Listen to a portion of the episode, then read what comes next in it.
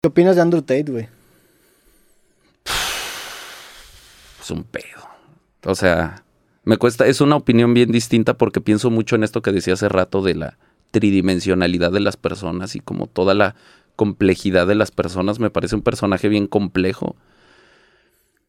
En tanto que, pues por un lado, pues es una realidad que fue un padrote digital y que vivió de, de lo que yo trato de erradicar, ¿no? Que vivió de la adicción a la pornografía, que vivió de la adicción a la validación, que le sacaba dinero a los vatos con la idea de que un día iban a conocer estas mujeres, ¿no? Entonces, eh, yo particularmente no conecto mucho como con el Flash y el Bugatti y todo eso. Eh, eso por un lado, pero por otro lado sí, sí creo que es similar ciertas búsquedas y creo que lo que él está haciendo está conectando. También él conecta mucho más como con la audiencia americana, la audiencia gringa, la, audiencia inglesa también, ¿no? Como en, en, primer mundo, porque allá es, allá este tipo de experiencias son más fuertes que aquí. O sea, aquí todavía, aquí todavía no hay como tanta, ¿cuál será la palabra? Tanta desvalorización de la experiencia masculina como lo hay en esas sociedades de primer mundo en donde de verdad así el vato es inútil y happy wife, happy life y todos los hombres tienen que tienen su man que iba allá afuera y no pueden entrar a la casa y hay como toda una serie de experiencias en ese tipo de sociedades que están mucho más fuertes y por lo tanto son mucho más susceptibles a la radicalización. No me atrevería a decir que Andrew Tate ya es la radicalización en sí, pero sí nos avisa que, que se puede poner peligroso. O sea que un poco lo que estamos trabajando, y es algo que a mí me acusan mucho, ¿no? Es que tú exacerbas el odio contra la mujer. Y yo digo, no, yo no lo, al contrario, yo trato de canalizarlo, porque es una realidad que muchas de estas ideas de decir, no necesito un hombre, los hombres no valen verga, todos los hombres son culeros, todos los hombres son violadores en potencia, sí genera una experiencia en el otro lado que se ha estado cocinando. Y llevamos 10, 15 años, 20 años, generaciones de hijos divorciados, generaciones de divorcios, que se ha estado cocinando algo ahí que como los hombres no hablamos de nuestras emociones, podemos fingir que no existe y que no va a pasar nada hasta que llegue a Andrew Tate o alguien mucho, hasta que llegó el T-Match y yo trato de canalizarlos en la medida de mi, de mi comprensión a cosas mucho más constructivas para ellos mismos, para su futuro y para las relaciones sociales. Como te decía hace rato, para mí es muy importante no perder la habilidad de conectar entre seres humanos. Pero pues puede llegar alguien mucho peor que Andrew Tate. Y, puede, y creo que sí hay un caldo de cultivo ahí que, al que le tenemos que poner atención. Yo escuchaba en uno de tus podcasts que hablaban de eso, ¿no? Más allá de la persona Andrew Tate, ¿por qué la persona Andrew Tate genera todo el fenómeno Andrew Tate?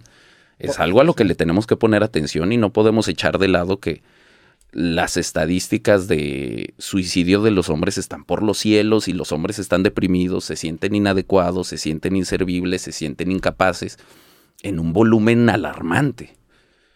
Sí, tiene mucho que ver con esa carencia de comunicación que mencionas, que llegó un punto en el que tanto tiempo por problemas de comunicación el diálogo se empezó a empujar hacia un lado, que llega un punto en donde ya está tan ladeado que llega esta figura radical y hace que esa demografía explote, que fue lo que acabó pasando. Entonces, no sé hasta qué punto, por ejemplo, yo conozco a Andrew Tate en...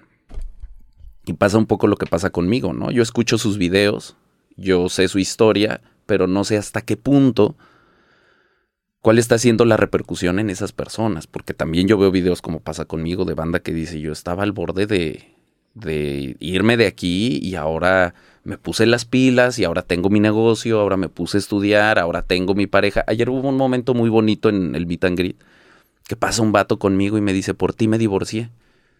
Y le digo, ¿por qué? Y me dice, es que me trataba muy mal y me insultaba y me generaba violencia y ahora que me divorcié me siento más feliz. Ah, ok, muy bien, qué chingón, qué bien que viste por ti, qué padre, no tienes hijos, no hay un mayor problema. Sale y entra otro vato y que me dice, yo me casé por ti.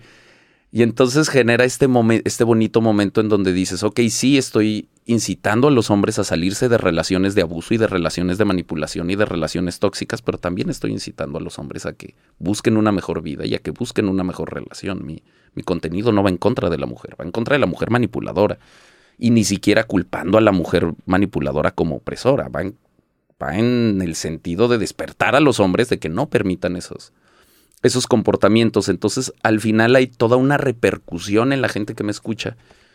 Que la mayoría de la gente allá afuera que justo ve un clipcito de TikTok no concibe porque dentro de su concepción del mundo, pues los hombres no sufren, los hombres no lloran, los hombres son privilegiados, los hombres tienen todas las posibilidades para ganar. Entonces, pues eso no sucede. Lo mismo me pasa a mí con Andrew Tate. No sé hasta qué punto había un montón de hombres que no se sentían capaces y a partir de eso encontraron un camino.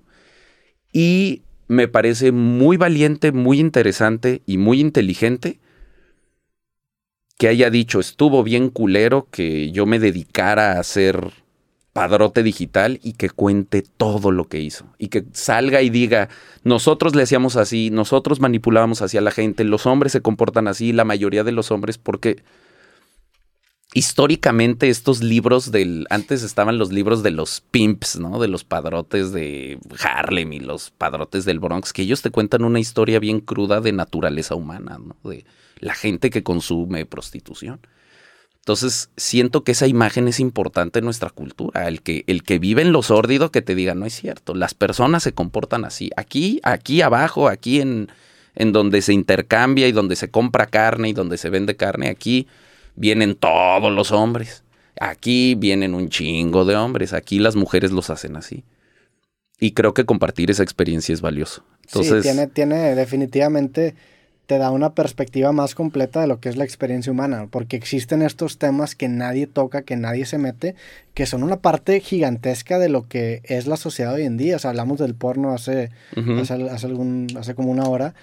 El porno, si te metes a las páginas que más tráfico en internet hay, o, que más gente se mete, el, porno en el top 50 tiene como 10 páginas. O sea, es una, es la, es la parte, es la base del iceberg del que nadie habla, del que no está indexado, del que no se legisla, porque el hablarte ya te mete en pedos, ya te echas en contra a los, de los conservadores, a los religiosos, pero si no se trata el tema, cada vez se, vuelve peor y se vuelve peor porque está más en lo oscurito y se presta precisamente a más prácticas oscuras. Y el, definitivamente el sacarlos a la luz, el hablar de ellos, genera una visibilidad que ojalá sea positiva y, que lo, y creo que lo es. Sí, y aparte, a mí, yo me acuerdo, en algún lugar llegué esta estadística de el 80% del contenido que hay en, internet es pornografía o el 80% de las búsquedas. Es una cosa así que dice, ¿por qué no hablamos de esto? ¿Por qué, porque es como ese espacio como del tabú, ¿no? Todavía, o el espacio en donde dices, o sea, por un lado hay estos estudios que demuestran que te fríe el cerebro, por otro lado, porque en realidad es un problema mayormente masculino, o sea, la mayoría de las personas adictas a la pornografía son hombres. No, y los videos están diseñados precisamente desde la perspectiva del vato, ¿no?